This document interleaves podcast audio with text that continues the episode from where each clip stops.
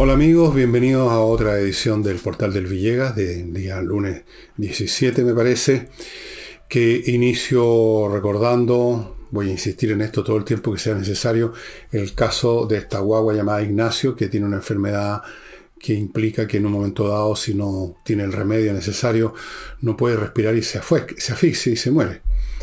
La familia de Ignacio, que es un bebé que debe tener unos 6-7 meses en este momento, por ahí, necesita un remedio que cuesta millones de millones de millones, que cualquier persona común y corriente no puede adquirir, sobre todo si no es una vez, sino que muchas. Y por lo tanto, nosotros como otros grupos, otros canales, otras agrupaciones de gente, lo hemos estado ayudando por varios meses y la ayuda consiste en mandar plata a la dirección que aparece a mi derecha. Eso es, tan simple como eso, la plata que usted pueda, las veces que pueda. Eh, imagínense que Ignacio es hijo suyo. Y en el fondo, en cierto sentido, todos los niños son hijos de todos nosotros. Eso es lo primero. Lo segundo, les recuerdo mis libros. Este, este y otro que no está aquí, Envejezco Muérase, que están en el portal del Villegas.cl slash tienda. Ahí los van a encontrar los pueden comprar de a uno, el que les parezca. Lo pueden comprar en dos combos. Uno que abarca Insurrección y Envejezco Muérase y otro que abarca los tres a precios de verano que estaban rebajados y, se mantienen así.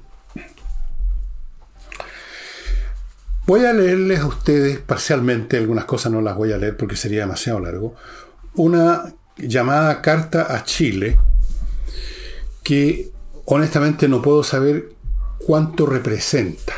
Si solo representa a los dirigentes de esta organización que escribieron esta carta, sin que esto implique que están apoyándolos toda la base de los miembros de esta organización, o si sí es representativa, yo creo que sí, de esa gente, y si es representativa también de quienes de quienes son parte activa de esa organización, porque esta la de la Carta Chile, son jubilados. Es la multigremial nacional de militares y policías. En general se, suele decir, y creo que es bastante cierto, que en el mundo de las Fuerzas Armadas los jubilados no desaparecen, como ocurre en cualquier otra organización. Uno se jubila de, qué sé yo, la Contraloría y, y uno no tiene ya más contacto con nadie ahí, uno simplemente desaparece para la Contraloría. Pero en las Fuerzas Armadas los que fueron oficiales, los que fueron soldados, siguen siendo oficiales y soldados para siempre jamás, aunque estén jubilados, aunque ya no estén en un cuartel, aunque estén en su casa, y tienen una comunicación muy fuerte y muy constante con el resto, con la parte activa. Son una sola entidad, una activa y otra pasiva. Esa es la teoría. No sé hasta qué grado es así, no sé mucho de esto, pero voy a leer esta carta no porque yo considere necesariamente que es 100% representativa, ni voy a tampoco a entrar a especular en, cuestiones que yo creo que dejaría, las dejaría mejor para historiadores de 20 años más. Me parece que el hecho que exista esta carta es lo interesante. Por las razones que ustedes van a ver. La carta dice, lo que los chilenos no debemos olvidar, las Fuerzas Armadas de Orden y Seguridad Pública están imposibilitadas imposibilitada, dice, de realizar gestos por su ninguna responsabilidad en el pronunciamiento militar del 11 de septiembre de 1973. Esta carta, recordemos, está siendo entregada en momentos en que el gobierno se prepara para convertir todo el año en festividades o rememoraciones permanentes por el 11 de septiembre. Va a ser el gran... Bueno, continúo. Militares y policías actuales, por su formación y cultura, es difícil que quieran faltar el respeto y pasar a llevar el sentir y herir el orgullo de militares y policías en retiro que en el pasado no solo libraron a Chile del comunismo, sino en conjunto con la civilidad, fueron capaces de proporcionar al país las mejores décadas de su historia, instalándolo a la cabeza de los países de América. Continúo. Tampoco podrán los actuales militares y policías por ser inconveniente e injusto, opinar sobre una época que no vivieron y cuyo contexto desconocen. Más aún estamos seguros que no desearán ofender a civiles y militares que se sienten parte importante de la historia nacional, no solo por haber depuesto un gobierno ilegítimo, sino que también luego de haber rescatado a su país desde las cenizas, catapultándolo en demanda del desarrollo. Como militares y policías en retiro, ciudadanos poseedores de deberes y derechos, no podemos dejar de denunciar los afanes distorsionadores de la historia que tiene el actual gobierno respecto a los sucesos de 1973 y que buscará concretar a como dé lugar. Continúo, que las Fuerzas Armadas actuales realicen gestos por su, entre comillas, ponen aquí, responsabilidad en el pronunciamiento liberador, es absurdo y de falsedad histórica total. La responsabilidad de estas en los hechos del 11 de septiembre es absolutamente ninguna. Si se debieran realizar gestos asumiendo responsabilidades, estos lo tienen que hacer la clase política, pues fue este y particularmente la izquierda quien declaró la guerra a la democracia chilena a mediados de los 60 y la que llevó a Chile al borde de la guerra civil. Recordemos, dicen, que el Partido Socialista aprobó la vía insurreccional no democrática en su Congreso General de Linares en junio de 1965, cuando este partido levantó abiertamente la tesis del enemigo interno, al que había que destruir, invalidando las vías democráticas. Después mencionan la aprobación de la vía armada por parte del Partido Socialista en el Congreso General de Chillán en octubre de 1967, instancia en que ratificó su propósito de destruir la institucionalidad chilena. Siguen un montón de puntos más que me voy a saltar y termina diciendo esta carta fechada el 13 de abril de este año, al recordar 50 años del pronunciamiento es imprescindible acabar con mitos de variado signo, asumir públicamente las responsabilidades que a cada uno corresponda y reconocer definitivamente y sin complejos el éxito obtenido como país libre mediante el trabajo comprometido de civiles y militares de primer nivel intelectual y profesional, quienes llevaron a ubicar a Chile a la vanguardia de los países de América. Bueno, hay una serie de puntos acá que son muy discutibles. Por supuesto que las Fuerzas Armadas tuvieron una responsabilidad en el sentido de que actuaron. No, no, fueron otros, no fueron los marcianos. Responsabilidad no, no, implica necesariamente culpa, por si es eso lo que quieren eludir, sino que significa que son responsables, que respondieron a los hechos y actuaron, fueron parte de los hechos, fueron parte protagónica de los hechos, desde luego. No se puede decir que no tienen responsabilidad. No se puede decir que su responsabilidad es absolutamente ninguna. No solamente ellos, tienen responsabilidad efectivamente la clase política y las fuerzas que trataron de crear el socialismo con vino tinto y empanadas son también actores principales. Tampoco diría yo que el gobierno de Salvador Allende era ilegítimo. Otra cosa es que pretendió, en algún grado mayor o menor, con muchas contradicciones internas, llevar a cabo la revolución del vino tinto y empanada, pero fue legítimo, fue elegido, etc. O sea, hay puntos discutibles y, etc. Pero yo no quiero entrar a discutir esos puntos. Tampoco quiero discutir si esto es un mensaje vía jubilados de las Fuerzas Armadas activas. Tampoco quiero discutir si la narración histórica oficial, que ya se ha convertido en una especie de dogma, que incluso tiene su, como toda iglesia, sus mártires, sus protagonistas, su templo, el, el Museo de la Memoria, donde se venera ese pasado. Yo no quiero discutir si esa narrativa es la correcta o la falsa y si la verdadera es esta de la multigremial nacional, cuál es la mirada que corresponde a los hechos. Ustedes saben que la historia tiene tantas versiones como historiadores las historias se escriben hasta, en un grado importante y a veces muy importante de acuerdo a las agendas políticas, los intereses de cada parte. Así que esta es una historia, esta narrativa de la multigremial es una historia, la narrativa oficial es otra historia. Dejemos a los tratadistas de los próximos 30 años, cuando estas cosas se hayan enfriado, discutir el tema. Para mí lo, he mencionado esto, no para entrar a discutir cuál la narrativa es la correcta. Lo dejo a los historiadores del futuro. Para mí, lo interesante de esto en el momento actual es que exista esta carta. Esta carta habría sido impensable hace unos años atrás. Hace unos años atrás, no solo los militares activos, sino que también los jubilados, ante la narrativa oficial que los condenaba a ellos como criminales, responsables, torturadores, asesinos, etc., hubo silencio, se mantenían en silencio. No sé si en su en la privada, en sus casas, en sus cuarteles, en sus casinos, abiertamente pensaban que no era así, pero era privado, y lo que es privado no adquiere por definición carácter público, y lo que no adquiere carácter público no adquiere carácter político. Había sobre esto tácita o expresamente una aceptación o un silencio frente a la narrativa oficial del 11 de septiembre del 73. Es más todavía, en algún momento, comandantes en jefe de las Fuerzas Armadas de Chile eh, reconocieron directo e indirectamente sus protagonismos culposos, hablando de nunca más va a ocurrir, etc. Entonces, esa es la novedad y por eso que he leído esta carta, no para hacer, hacerme parte de esta tesis o de ninguna otra, la dejo a los historiadores de los próximos 20 años, sino porque el hecho interesante para mí en este momento es que esta carta exista. Que exista.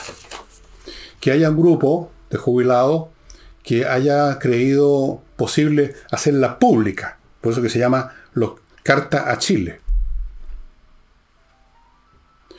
Y como esto, dejando de lado si esta narrativa es correcta o incorrecta, lo dejo para los tratadistas del futuro. Con esta pura existencia de esta carta, se agrega otro elemento más a lo que yo he venido diciendo, en el sentido de que toda la construcción ideológica, valórica, histórica, sea cierto o no, no voy a pronunciarme sobre eso, se lo dejo a los historiadores del futuro, toda la que construyó la izquierda en estos años, toda la narrativa, todas las emociones asociadas a esa narrativa, que se llegaron a convertir en la verdad oficial, al punto que en un momento dado el Partido Comunista quiso legislar al respecto, y de manera tal de que cartas como esta habrían sido consideradas actos de negacionismo de una verdad ya absoluta y habría merecido cárcel los que escribieron y firmaron esta carta. Era la versión oficial, absolutamente el dogma, el catecismo oficial. El solo hecho de que exista esto, como otros elementos que hemos conversado acá en este programa varias veces, señala cómo ha ido deteriorándose la postura de izquierda no solo en, en sus planes políticos, jurídicos, en sus proposiciones constitucionales, sino que ahora también en sus narrativas. Ustedes dirán, estos jubilados son unos viejos chotos que no le importan a nadie, que no tienen efecto ninguno, pero yo no creo. Chotos o no, se han atrevido a escribir y publicar esta carta. Chotos o no, tienen algún tipo de relación con otros que no son tan chotos y que están activos. Y chotos o no, hay muchos otros chilenos, un número que desconozco, pero que yo creo que es sustantivo, que más o menos, si no en un 100% con esto, porque aquí hay varios puntos muy discutibles, están más o menos en la postura de que al menos ya no se puede aceptar y tragarse la hostia de la versión oficial de la historia de la izquierda, y esto, estos elementos sumados unos con otros, vistos en su conjunto, articulan una situación que alguna vez describí como el desplazamiento de las placas tectónicas y que se está manifestando ya en un plano no tan subterráneo como las placas tectónicas, sino que en la superficie de la vida social, en los hechos políticos em, que se están dando en el rechazo a la proposición constitucional, en las encuestas de opinión, en todas esas cosas. Em, Así que es un elemento interesante que hay que considerar y tomar en cuenta desde ese punto de vista, estimado amigo, no como una tesis respecto a la cual tenemos que dar un juicio acerca de si es verdadera o no, sino que respecto al hecho mismo que exista solamente esta tesis. Eso es lo que a mí me pareció eh, decidor, digamos, elocuente. Y partamos con la contabilidad policial, que ya se está haciendo una especie de necesidad, tal como en un momento dado, cuando estaba el tema del COVID en su apogeo, todos los días había una contabilidad de los que morían, de los que se enfermaban, de los contagiados. Bueno, ahora, dado que la situación nuestra no es el COVID, sino la seguridad, tenemos que partir con la contabilidad de los crímenes que se han producido en, el último, en las últimas 24 o 48 horas. Y les digo las que yo he visto. A un hombre lo asesinan en un microbús, venía de Peñaflor a Santiago, creo, o de algún otro lado, y lo valieron adentro del bus. A un joven de 24 años lo mataron a balazo en la legua. La misma cosa. En San Bernardo hubo una persecución que terminó, persecución a delincuentes, que terminó con tres carabineros heridos y dos civiles. Estos son los hechos que ya se están convirtiendo en un estándar que va a llegar un día en que ni siquiera nos vamos a molestar en leerlo en unos hace unos años atrás, cualquiera de estos actos, de estos hechos en solitario, que hubiera ocurrido una vez al año, una vez al, qué sé yo, al trimestre, habría provocado algún grado de, de, alarma en el sentido de un hecho inédito, pero ahora ya se están convirtiendo en la, como llaman ahora, la nueva normalidad, estimados amigos. Y eso nos va a llevar entonces a examinar los anuncios de Vallejo respecto al plan Calles sin Violencia, pero antes de eso me voy a hacer cargo de mi primer bloque comercial que hace posible este programa, todavía, y lo inicio con planemergenciaedificios.cl, en un sitio en la internet, por supuesto, donde hay un grupo de profesionales a cargo de hacer lo que usted está obligado a hacer si es administrador, tiene alguna relación con la administración de un edificio, un condominio, y es cumplir con la nueva ley de copropiedad, la 21.442, que obliga a generar un plan de emergencia y evacuación para su edificio o condominio para situaciones de, desastre, como un terremoto, una inundación, un incendio, etc. Hay que tener un plan de emergencia para que por supuesto lo conozcan los vecinos del edificio o del condominio. Y ese plan de emergencia no sale del aire, no, no, no, se, no hay que hacerlo. Depende de cada edificio qué es la zona segura, qué hay que hacer en caso de incendio, eh, cómo son los ascensores, mil cosas que son distintas en cada edificio, en cada condominio, por lo tanto tienen que ser examinadas una por una. Y aquí están los profesionales de plan emergenciaedificios.cl, un grupo de profesionales en, en los temas de seguridad que van al sitio donde está su edificio, van a su edificio o condominio, lo examinan, ven cómo, dónde y cuándo hay que hacer tales y cuáles acciones en caso, por ejemplo, de un incendio, cuáles son las zonas de seguridad, qué pasa con los ascensores, cuáles son las... La, en fin, qué tiene que hacer la gente si hay un incendio en la mitad, al medio o arriba del edificio, qué pasa con los terremotos, con los tsunamis, montones de cosas más que uno no las conoce porque uno no es experto en seguridad. Y la gente que no es experta en seguridad y que no tiene idea de qué hacer, pierde la cabeza y esos son los que más se fatalizan cuando hay problemas. Así es que plan emergencia edificios.cl yo le sugiero, si usted es administrador o tiene que ver con la administración, que vaya a ese sitio ya, porque hay que tenerlo, esto es una ley. Continúo con Fastmark, con su nueva sucursal en Puerto Vara, dicho sea de paso, este courier chileno que le trae eh, por vía aérea o marítima desde Miami a Santiago lo que usted ha comprado para su empresa o como persona.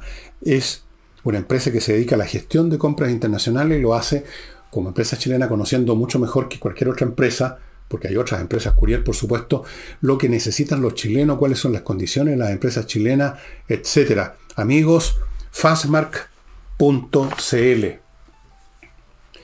Continúo con Remodeling, una empresa con profesionales dedicados a entregarle a usted la mejor remodelación de su vivienda. Remodelación de todo. Temas de pisos, cambiar un parqué por un piso flotante o un piso flotante por el parqué o sacar la moqueta y poner un piso de verdad, porque la moqueta no es un piso realmente. Eh, todo lo que tenga que ver con el suelo tienen expertos. Temas de pintura, lo mismo. La, pintura no es llegar y pasar una brocha, es un tema que requiere expertise. Cómo, con qué pintar, cómo raspar el muro, qué, qué pastas poner en qué lugares. Eh, tiene que ser pintura al óleo, pintura sintética, millones de cosas que uno no sabe y las hace mal o las hace mal el maestro chasquilla que uno contrató. Remodelación de un nivel mayor, construir una mansarda, extender una, una, ¿cómo se llama? una terraza, problemas de albañilería, cambios de muebles de cocina. Todo eso póngalo en manos de remodeling y quede satisfecho con un trabajo bien hecho. No se ponga en manos de maestro chasquilla. Y termino este bloque recordándoles que está en vigor hasta el 21 de este mes la promoción de Climo, la mejor climatización de Chile, que consiste en un descuento de entre 70 mil y 120 mil pesos con los equipos Daitsu Arctic. La otra vez dije Daihatsu, no, Daitsu Arctic. Equipos que traen el Wi-Fi incorporado, el gas refrigerante R32, que es el que se usa en Europa, última generación, más eficiente y ecológico, un excelente diseño, alta performance de eficiencia energética. prepárese ya, ya empezó los tiempos más frescos. Ustedes ven que ahora estoy con camisa y no con polera. Y puede venir un, invierno y espero que así sea. Un invierno de verdad este año en comparación con el del año pasado. Va a ser más frío, espero que llueva más. Usted prepárese para eso con miclimo.com y aproveche esta promoción. Bueno, apareció entonces la señora o señorita Camila Vallejo que me tinca, me tinca que va a ser la candidata presidencial de la izquierda en las próximas presidenciales. Todo indica para ese lado. Apareció diciendo que el plan Calle sin Violencia empezaría en abril en Santiago, en la comuna, y en mayo en las otras 30 comunas que tienen identificadas y que usted puede ver cuáles son en la prensa. En Santiago no entra mi comuna, Ñuñoa. Parece que se supone que es muy segura esta comuna. Bien, habló un montón de cosas. Es vocera después de todo. No, para hablar no tiene problema. Habló de cosas como la siguiente. De que el subsecretario y la ministra del Interior se están coordinando. no sé si han escuchado esto de la coordinación antes. Es el tipo de palabras que son propias de un régimen. Cada régimen tiene las palabras que les gusta. Más y que las usan con una cierta frecuencia por razones que alguna vez, alguna día, algún día estudiaré. la relación de ciertas palabras con ciertos conceptos, con ciertas emociones, por lo tanto con ciertas posturas. Por ejemplo, el verbo fortalecer. Siempre están fortaleciendo esto y lo demás allá. Y lo otro es, de este gobierno es la coordinación lo cual habla de que las cosas no están coordinadas, que están al lote. Entonces tienen que hacer un esfuerzo especial de coordinación, aunque uno asumiría que un Estado que funciona es por, por definición una máquina que ya está coordinada de hace tiempo. Están dando, o sea que las piezas se coordinan unas con otras. No, hay que coordinar. Y agregó otro elemento semántico propio de este gobierno, instalando mesas de trabajo podríamos decir lo mismo. Si hay que instalar mesas de trabajo porque no se trabaja. Entonces hay que hacer una mesa especial para que se vayan a sentar. Yo no sé si al estar sentado y calentando silla eh, se trabaja de algún modo, pero eso es lo que anunció. Coordinaciones y mesas de trabajo. Y luego agregó para hacer lo antes posible las intervenciones. A mí se me hace difícil coordinar, ya que estamos usando esa palabra, la coordinación y las mesas de trabajo con la rapidez ¿eh? para hacer las cosas lo antes posible. Me suena a mí de demora burocrática. Me suena a más reuniones como las que hemos visto en todos los temas. ¿Cuántas mesas de trabajo y coordinación hemos visto con el tema de la Araucanía? ¿Las han contado? ¿Seis, siete, ocho? No sé. También habló del plan de recuperación de barrios y mencionó dos o tres barrios que había que recuperarlos, no dijo en qué consiste la recuperación, cómo la van a hacer y cuánto va a durar, si esto consiste en un poco como el plan de la señora Hasler, la señora que está tan metida en asuntos muy oscuros de plata en la municipalidad de Santiago, la señora alcaldesa elegida con la emigración de Israel de Egipto. Eh, el plan de ella que consiste en pintar fachadas, que eso era recuperar los espacios públicos. Bueno, aquí yo no sé si el plan de recuperación que menciona la señora Vallejo consiste más o menos lo mismo, en pasar una brocha de pintura por las fachadas para que dure un día limpio, al otro día va a estar otra vez rayado, al otro día van a volver los ambulantes, van a volver los delincuentes. Yo no sé cómo, en qué va a consistir para que realmente los barrios se recuperen, no un día para las imágenes de la televisión, sino que por largo tiempo, ojalá todo el tiempo. Pero entre otras cosas no puso de ejemplo, miren qué curioso, el barrio de la Plaza Baquedano. Parece que eso va a quedar definitivo para las manifestaciones de los compañeros luchadores de las primeras líneas, algo así como el elipse, el Parque Cauceño es para la parada militar, la Plaza Baquedano es el elipse para las protestas, así que vayan demoliendo todo, da lo mismo, porque la recuperación no consideró el barrio de Plaza Baquedano, donde tantos negocios fueron se fueron al diablo, gracias a las protestas, gracias al vandalismo, gracias a los energúmenos, gracias a los taraos, a toda esa gente. Pero en fin, eh, veremos, veamos qué pasa. yo no tengo muchas esperanzas con este no tengo ninguna. Pero Veamos qué pasa con su famoso coordinación y mesas de trabajo y con sus planes de recuperación y con, con todas esas cosas, a ver si disminuye la delincuencia, lo dudo muchísimo. No va a disminuir la delincuencia, va a seguir aumentando. Esto tiene una, una aceleración tremenda. Cada vez están más audaces, atacan a carabineros, atacan todos los días, están disparando eh, las bandas de criminales que se disputan territorio eh, han convertido las calles en, campos de batalla. Eso no va a cambiar. con el plan de recuperación de barrio, con los brochazos en la fachada, con los discursos de la señorita seria, esta que se pone ahí a hablar tan seria ella, tan, tan, tan como dicen los franceses, comme il faut. Hay una encuesta de Pulso Ciudadano que hace subir a Boris unos 5 o 6 puntos en su de aprobación. Ignoro el motivo, me imagino que es porque se ha asociado, aunque sea por presencia, eh, con los planes que se anuncian de seguridad y como la gente está tan, tan, tan preocupada con el tema de la seguridad, que es el primer tema que los preocupa a los ciudadanos chilenos de lejos.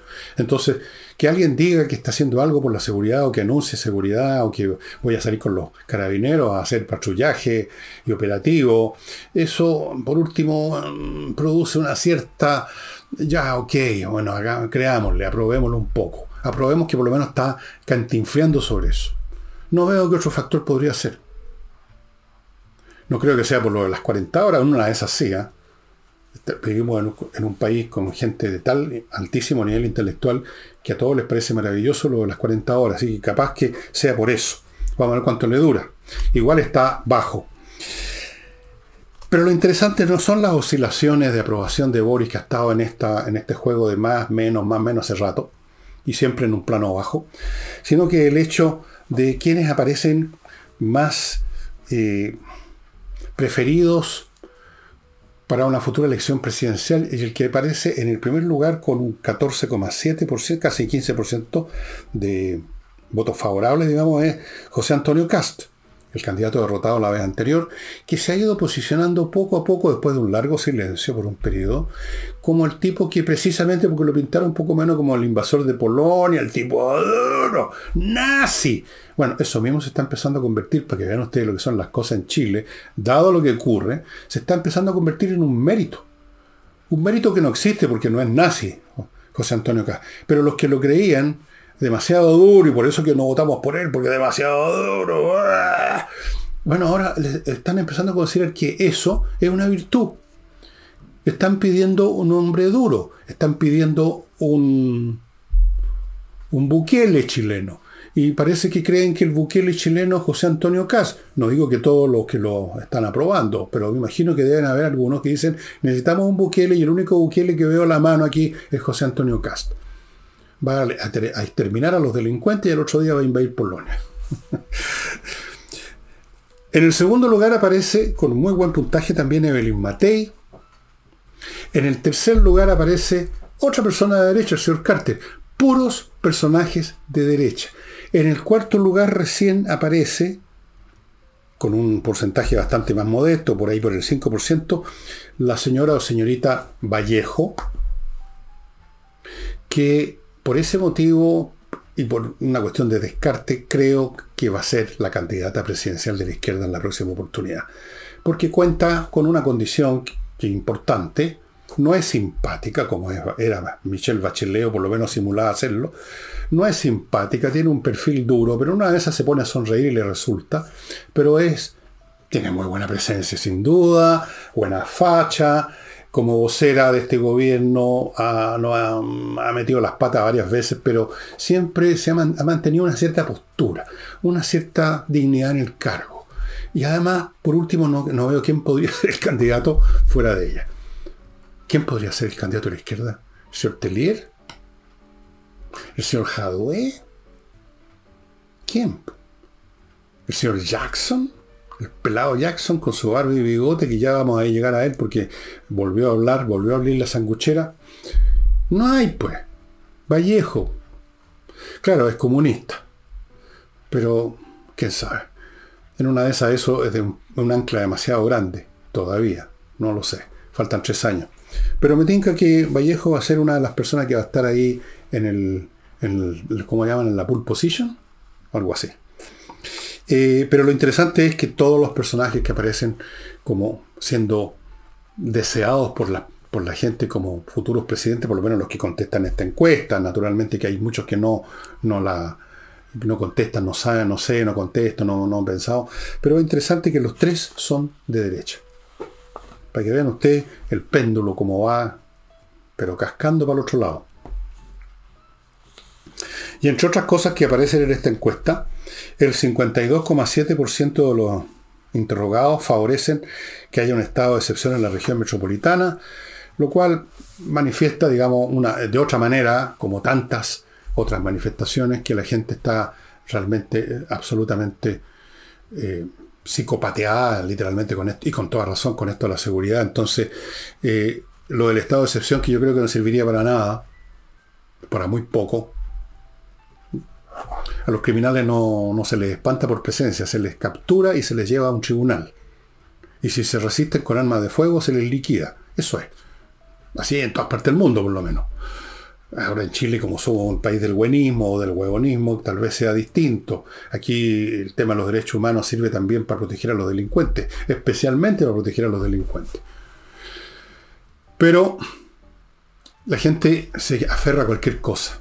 Y en este caso, al estado de excepción le daría una sensación. Una sensación. Y otra cifra muy interesante y decidora es que el 62% de los encuestados ya les voy a decir qué pasa con ese 62%. Voy a dejarlo en suspenso. Voy a mi próximo bloque. Lo inicio con kmmillas.cl, el sitio donde usted va y vende sus millas acumuladas. Ya sabe por qué, antes que las empresas se las hagan desaparecer. Vaya KM Millas, pagan un buen precio y a la pasada usted está ayudando a la Unión de Amigos de los Animales. Continúo con Invierta en USA, una empresa que le permite invertir en bienes inmobiliarios en Estados Unidos con todas las facilidades. Primero porque le ofrece miles de opciones para invertir. Tiene un portafolio gigantesco. No dos o tres cositas, cientos, miles. Segundo, le abre cuentas en bancos norteamericanos. Tercero, le consigue crédito en los bancos norteamericanos. Cuarto, le tramita la visa de residencia y se quiere ir para allá. Quinto, cualquier problema van a estar con usted, aunque ya la venta se realizó. Ellos podrían lavarse las manos y decir, bueno, ya le vendimos a este caballero. Buenas noches los pastores good luck. No, se quedan con usted y lo ayudan a resolver el problema. Invierta en USA.cl. Si tiene un problema ahora legal que va a terminar en un tribunal civil, civil, no penal, civil, salinayojeda.cl es el sitio al cual tiene que ir para contactarse con un buffet, Salina y Ojeda, que son especialistas en temas civiles con una gran tasa de éxitos legales. Salinas y termino este bloque con compreoro.com, es este caso, donde usted puede comprar oro y plata, o las dos cosas, o una nada más, el metal precioso como tal, en la forma de lingotes o de moneda. Hay lingotes chiquititos, hay lingotes más grandes de oro, todos 99,99% de pureza, certificado por la Universidad Católica de Chile. Es un resguardo fantástico porque el oro y la plata siendo valores intrínsecos y no representaciones en un papel de un valor financiero, sino que valores intrínsecos, cosas con valor, usted va a estar tranquilo que no van a perder su valor, siempre van a ser apetecidos y la plata, siempre lo han sido desde el principio de los tiempos, es una excelente reserva, además como objeto que usted lo puede trasladar cuando, cómo y a dónde quiera para venderlo. Voy a ese 62%. Ese 62%, estimado amigo, es de la gente que fue interrogada por Pulso Ciudadano y que dijo no tener ninguna confianza en el proceso constituyente que estamos, va a empezar en unos días más. O sea, que empezó ya con los expertos, que va a seguir ahora con la elección de los consejeros, eventualmente va a haber un plebiscito salida. Ahora, ¿en qué consiste la desconfianza? Porque no tienen confianza, no sé. Parece que no se preguntó en la encuesta, o se me escapó a mí, parece que no. ¿Qué quiere decir no tener confianza? Esa es la cuestión central.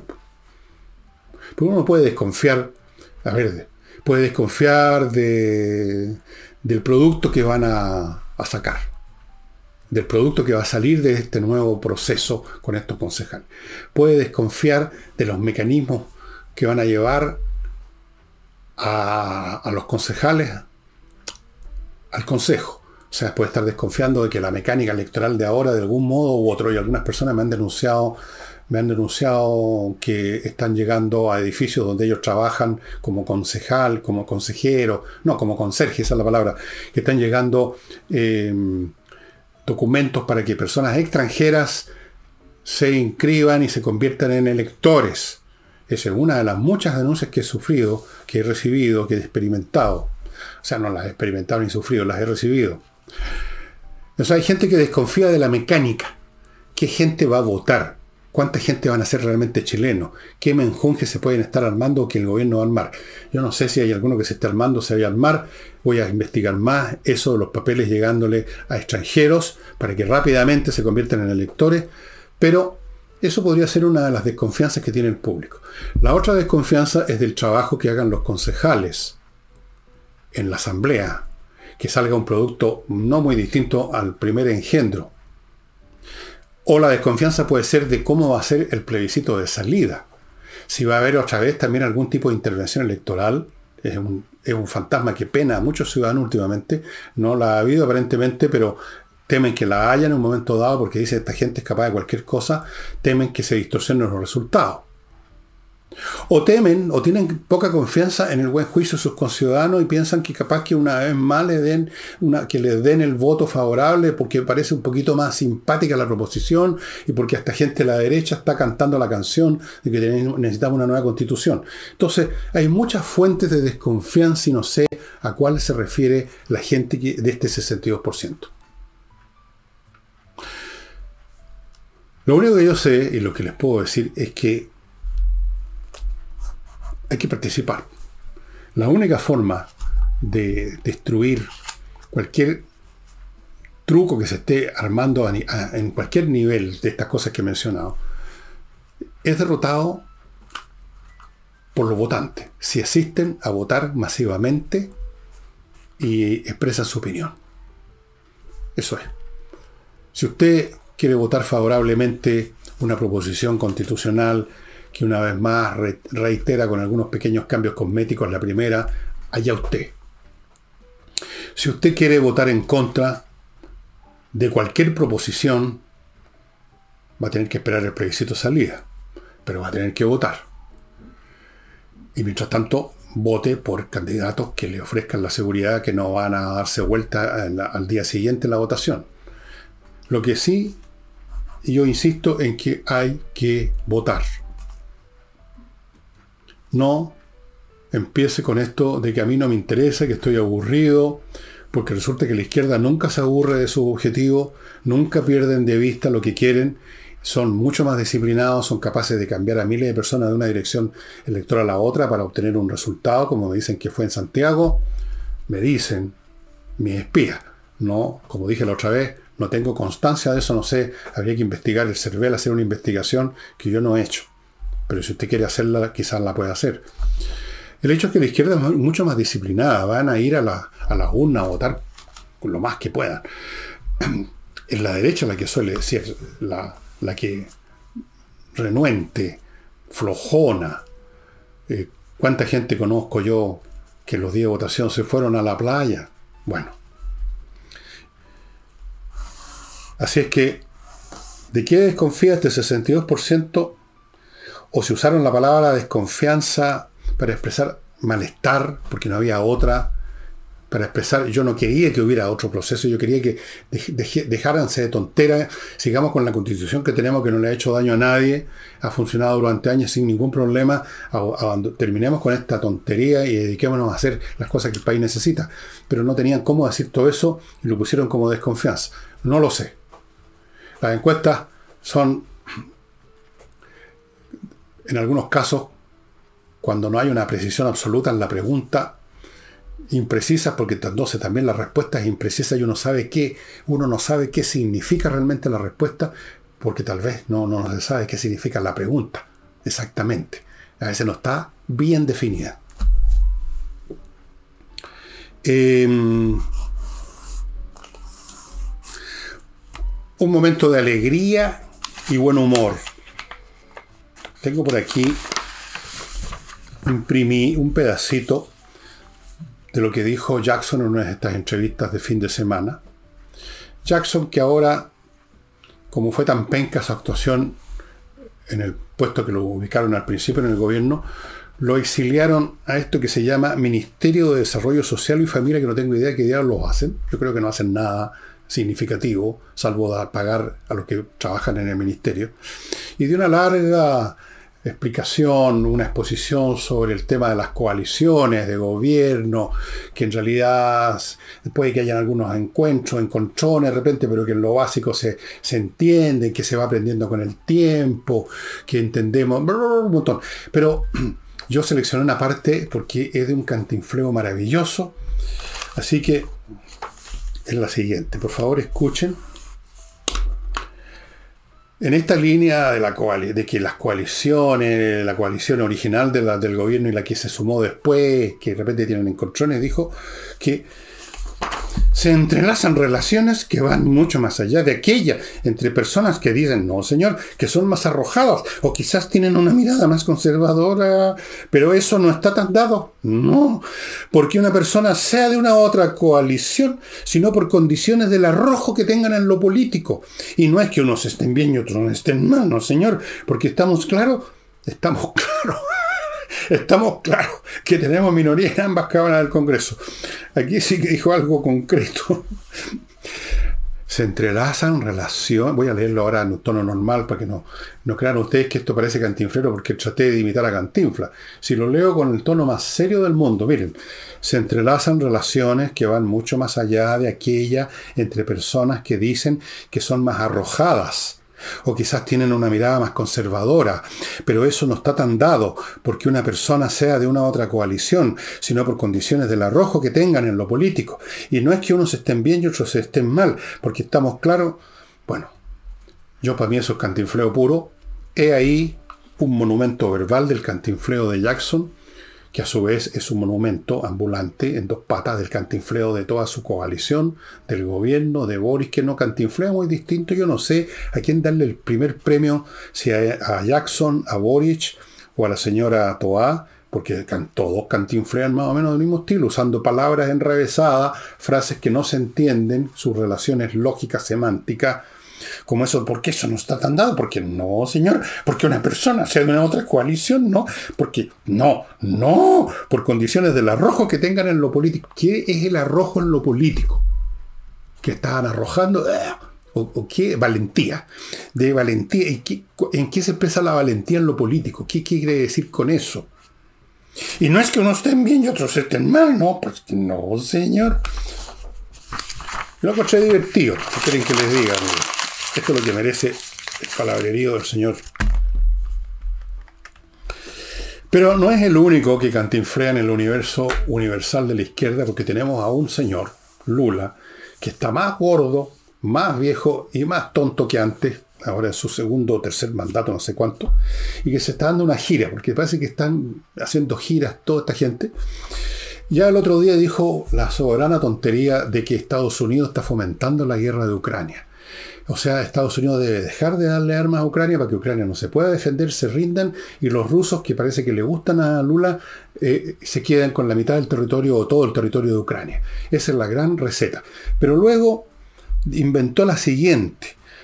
Propuso un G20 por la paz. Un G20 por la paz de todas las naciones que quieren la paz. ¿Qué es eso? ¿Cuáles son las naciones que quieren la paz? Así, en lo práctico, cuando tienen un conflicto con otra. Todas las naciones quieren la paz siempre que salgan con la suya. Yo estoy seguro que Putin, y así fue, lo demostró en los primeros días de su operación en Ucrania, que quería obtener lo que quería sin disparar un tiro, por supuesto. Lo dijo hace muchos años, en el siglo XVIII, el autor de ese famoso ensayo sobre la guerra, cuando dijo que el invasor es pacifista porque quisiera lograr sus cometidos sin que se perdiera un hombre, sin perder una bala. No hay nada más pacifista que un invasor, que un conquistador. Por eso que la guerra en Ucrania la inició Putin bautizándola operación militar especial.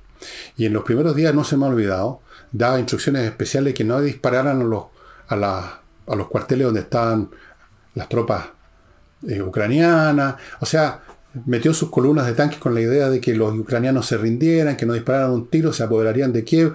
Y ya ven ustedes lo pacifista quiere. O sea, Putin perfectamente podría estar en el G20 del guatón guachuchero.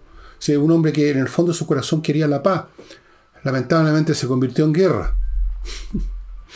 Estoy seguro que Hitler cuando invadió Polonia también hubiera querido que nadie le disparara un tiro. Y, habría sido más barato no tener que después reponer las, bajas. ¿Qué es eso de que los países que quieren la paz? Eh, francamente, el nivel intelectual de los líderes de izquierda de América Latina es francamente digno, digno de Ripley, o sea, de, una, de un bajo nivel, de un grado de estupidez, de ignorancia fantástico. Amigos, entrena inglés. No olviden que sigue su plan de verano, 24 clases por menos, de por menos de 400 lucas, y usted queda con una base sólida, porque las clases las dictan profesores de inglés y se dictan online y por lo tanto son muy fuertes. Cualquier consulta, mande una, un mail a, a entrenainglés.com. Consulta gmail, consulta arroba gmail.com, qué sé yo. Patricia Stoker, registro de marcas en Chile y en el extranjero. Si usted tiene una marca, y la marca puede ser, por ejemplo, el nombre que le puso a su nueva pyme, eh, eso es una marca, hay que registrarla para que no lleguen los vivos después de disputársela. patriciastocker.com es el lugar donde hay profesionales que se dedican a inscribirlas en Chile y en el extranjero y luego de hacer eso, protegerlas, renovarlas, defenderla, etcétera, todo lo que se requiere, porque las marcas no son eternas, no quedan escritas, inscritas en piedra, hay que haber una permanente acción. patriciastocker.com y Hey, el corredor inmobiliario que hace la pega en Chile, es el que está vendiendo propiedades inmobiliarias en un momento bastante difíciles para ese sector. Y él vende. ¿Por qué? Porque trabajan todos los días, lunes a domingo, como vuestro servidor, y tienen métodos innovativos, así que a ellos les resultan las ventas mejor, bastante mejor, de hecho, mucho mejor que otros corredores de... Y ahora un libro que les voy a mostrar para los interesados en la historia de la antigüedad clásica, que yo sé que hay algunos aquí por lo menos en el programa. Yo tengo muchos libros de esto, les he mostrado también no poco, pero este no se lo había mostrado y es un libro que me consta que está disponible en Amazon, lo, verifiqué ahora. Es Los orígenes de la civilización griega 1100 al 650.